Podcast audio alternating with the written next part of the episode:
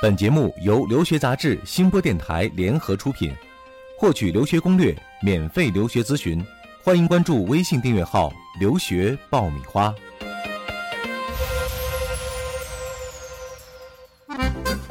你不知道的留学攻略，你想了解的留学体验，在这里全部都爆给你听。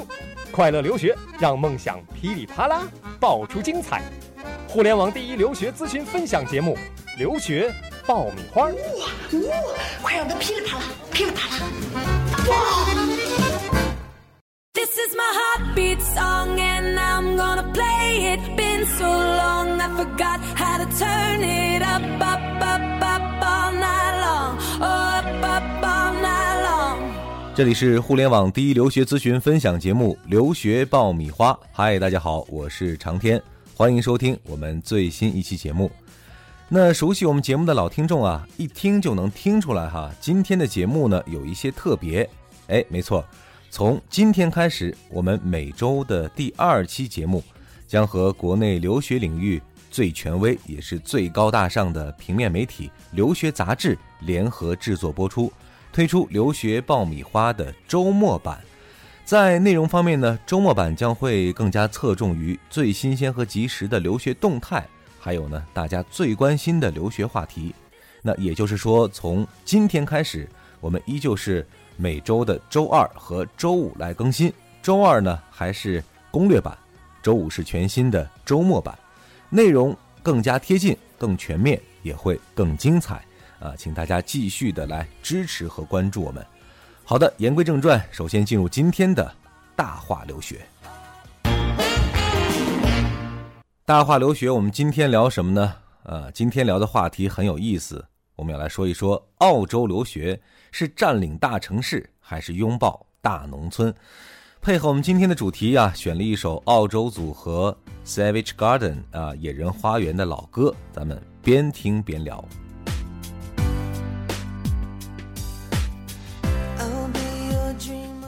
说到澳洲留学啊，大家的第一反应自然是要选择哪个城市的学校了。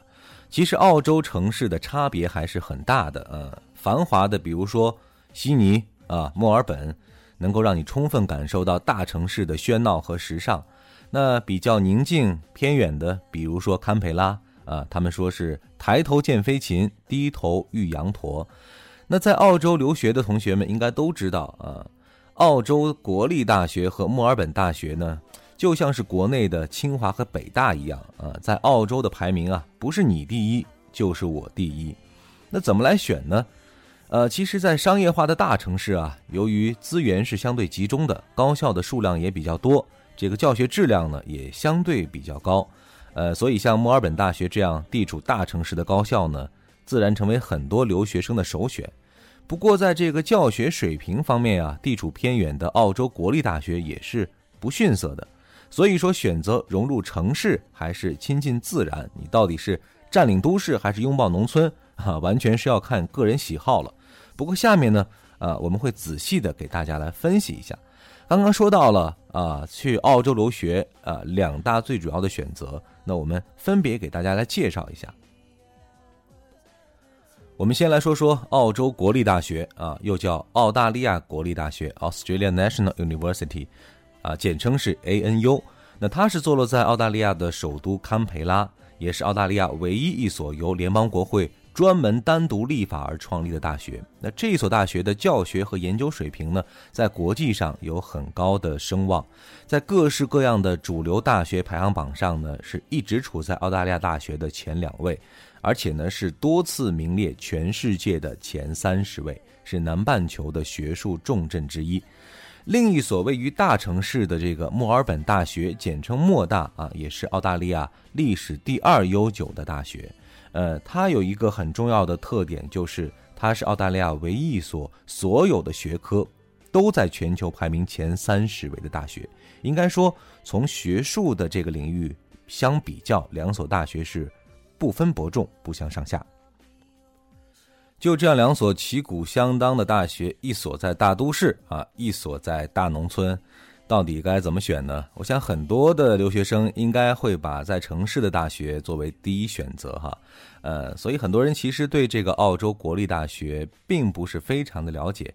那下面呢，我们重点来介绍一下这一所大学到底是一个什么样的状况啊？我们来听一听，在这一所大学就读的学生们是怎么来介绍啊他们的母校的。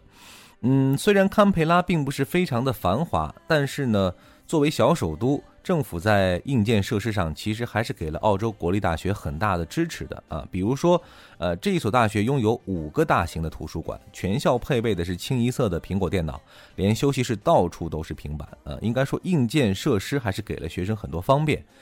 另外呢，从师资方面来说，嗯，在澳洲国立大学就读的学生，呃，这样说，他说我们的老师啊，百分之八十都是硕士以上的学历，比如说啊，他们的电脑老师就是毕业于美国的麻省理工，而且是在美国的情报局工作了很多年，啊，以至于每次上课班里的学生干点什么私活啊，老师会看得一览无余。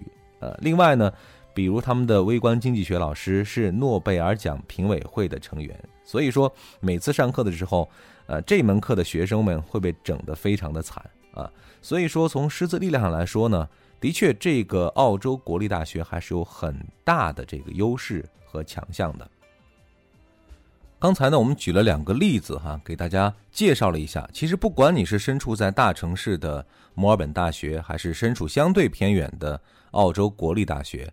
在这个学校的教育资源和师资力量方面呢，其实是旗鼓相当的啊，并不是说在边远城市的学校就一定要比大城市的差，所以呢，这一点不应该成为你选择学校时的一个顾虑。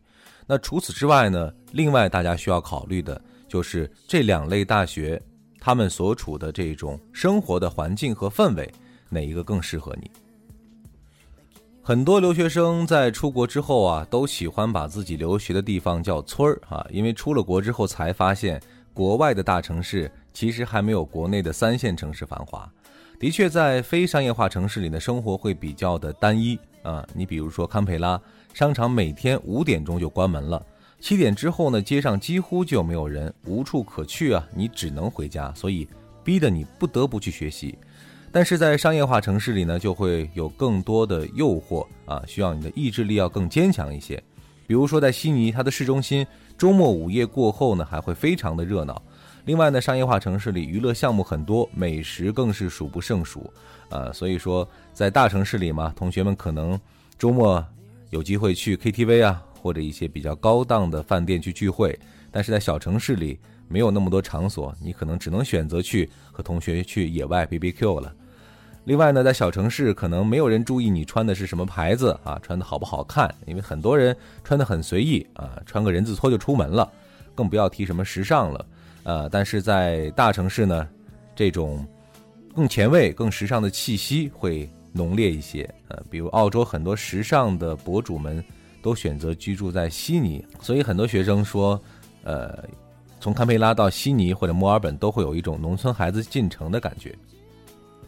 当然，你待在村里的学校啊，并不是一无是处啊。比如说，这种非商业化城市，它的治安相对要好一些。呃，像墨尔本和悉尼，晚上超过九点钟，很多人就不敢完全独自去上街走了，因为经常会在路边遇到啊喝的大醉的人，会让你觉得心里非常的不安啊。但是在堪培拉这样的城市，可能就不太会遇到这样的状况。呃，另外我们都知道呢，澳洲是以畜牧业为主的，有关动物保护的法律法规非常齐全，甚至连驱赶鸟类都有被遣送回国的风险。所以呢，在非商业化城市里，还有很有趣的一点就是，你经常可以看到各种各样的动物哈。学生们比喻说是上学路上就可以风吹草低见牛羊，因为在稍微远离一点的市区呢，可以看到成群的小绵羊或者羊驼，还有袋鼠啊。堪培拉袋鼠非常多，很多学生就说呢，在上下学的路上，呃，可以近距离的观察到路边有袋鼠蹦来蹦去的。还有一种很有意思的、非常萌的澳洲特产的动物——考拉啊，经常会在路边遇到这个熟睡的考拉啊。这样的有趣的经历啊，只有在这种更加贴近自然的小城市里才能够遇到。那还有一些呃要提醒大家关注的细节，你比如说非商业化城市里呢，因为人口密度小，所以呢公共交通工具的选择会比较少。比如在堪培拉，这个出租车是非常的贵，而且需要提前预定。呃，所以大家出行基本上大部分都是靠坐巴士，而且巴士呢平日和周末的线路是不一样的，很容易搞混，并且车间距是非常长。有可能错过了头一班车，等待下一班车就需要很长的时间。还有一点就是在非商业化城市里呢，因为中国的留学生相对较少，所以英语的环境相对更纯粹一些啊。但是在繁华的大都市里呢，有的时候你不需要说英语就可以生活，这个英语水平自然就退化啊。有同学就有这样的经历，自己的父母基本上不会说英语，但是来悉尼陪自己。住个小半年的，基本上没有什么语言的障碍，但是在堪培拉这样的边远城市呢，可能对于留学生提升自己的英语水平会有比较大的帮助。好了，前面呢我们主要讲到的是生活和学习方面啊，处于两类城市的学校应该说是各有利弊，呃，但是我们留学嘛，毕竟是为了自己未来的发展。那么，到底选择这两类城市的学校对发展机会方面有着什么样的差异呢？呃，在澳洲留学的学生普遍有这样一种感受，就是在非商业化的城市啊，因为竞争比较小，所以呢，打工的工资会比较高。比如说，在悉尼做兼职，平均的工资大概是一小时十美元，但是在堪培拉呢，一小时就可以拿到十五美元。呃，虽然说很多学生工资可能达不到这个平均水平，但是即便没达到，也要比其他城市的工资要高。啊，这一点应该算是在澳洲小城市里留学的一大福利吧。呃，不过从长远来看呢，更多人会觉得小城市也许只适合读书，而不适合于未来的发展啊。他们也会很眼馋那些在商业化城市的朋友，因为他们在上学期间呢，就会接触到很多金融行业的机会啊。比如说，澳洲几乎所有大银行的总部都设在了悉尼，很多的五百强企业哈总部也都在这样一些商业化城市里。所以呢，在学生的学业期间的实习或者说呃一些实践的机会方面呢，在大城市的确要多很多。总之了，无论是在商业化城市还是非商业化城市，那就既来之则安之。在非商业化城市嘛，学习之外，你可以去亲近自然。在商业化城市的学习之余，你可以更多的去感受社会啊！我想，只要你认真生活，这几年的留学生活中，你一定会在这个城市有所发现，而这个城市也一定不会让你空手而归的。呃，经过了上面这样一些分析，我想每个人心里啊，应该都有了自己的答案了。到底是占领大城市，还是拥抱大农村呢？你一定会做出一个最适合你自己的选择。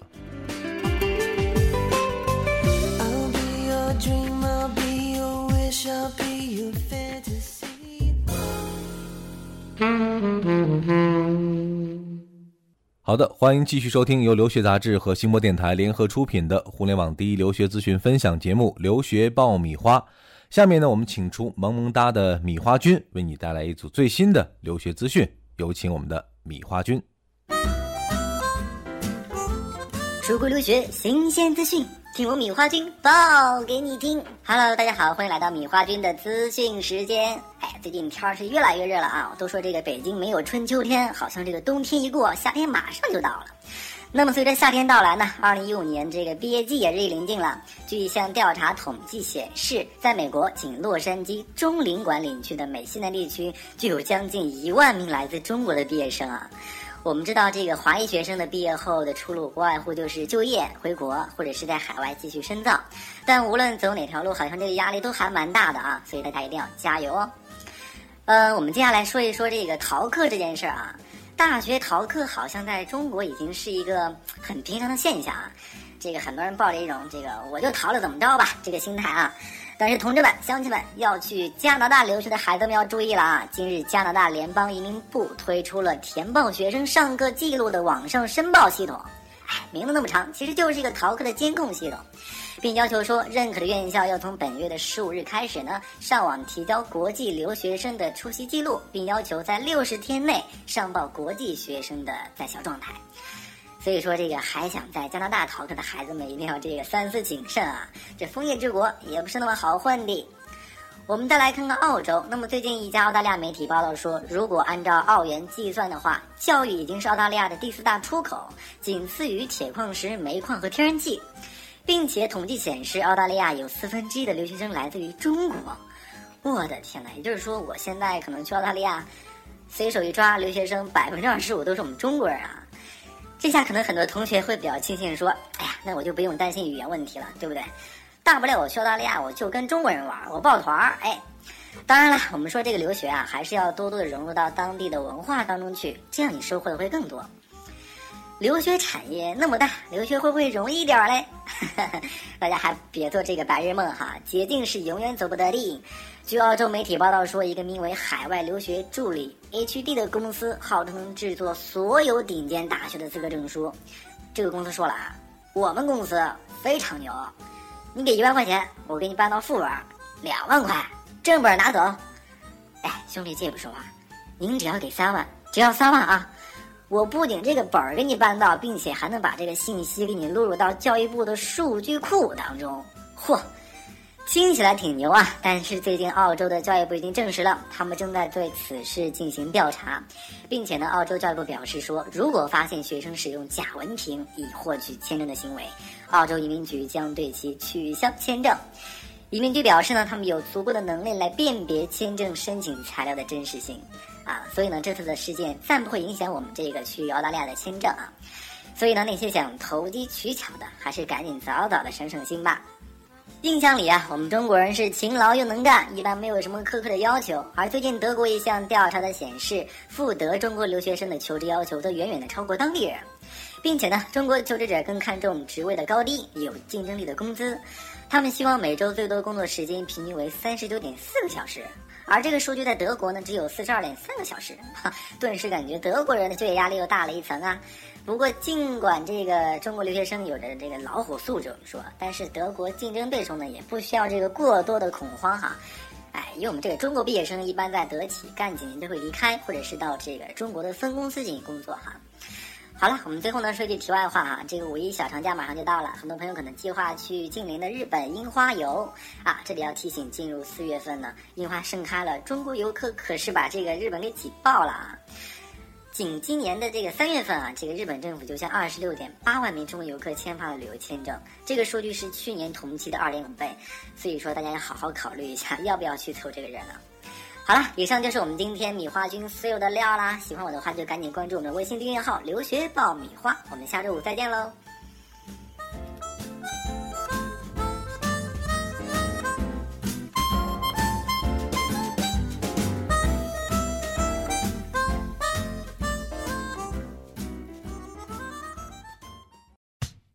好的，感谢萌萌哒的米花君啊！我们今天的节目就是这样了。在收听节目的同时，欢迎大家联系我们，你可以关注我们的微信订阅号“留学爆米花”，在上面提问和咨询；也可以关注留学杂志的微信号“留学杂志”的全拼，获取更多的留学资讯。我们今天的节目就到这里，祝大家周末好心情，我们下周二再会喽！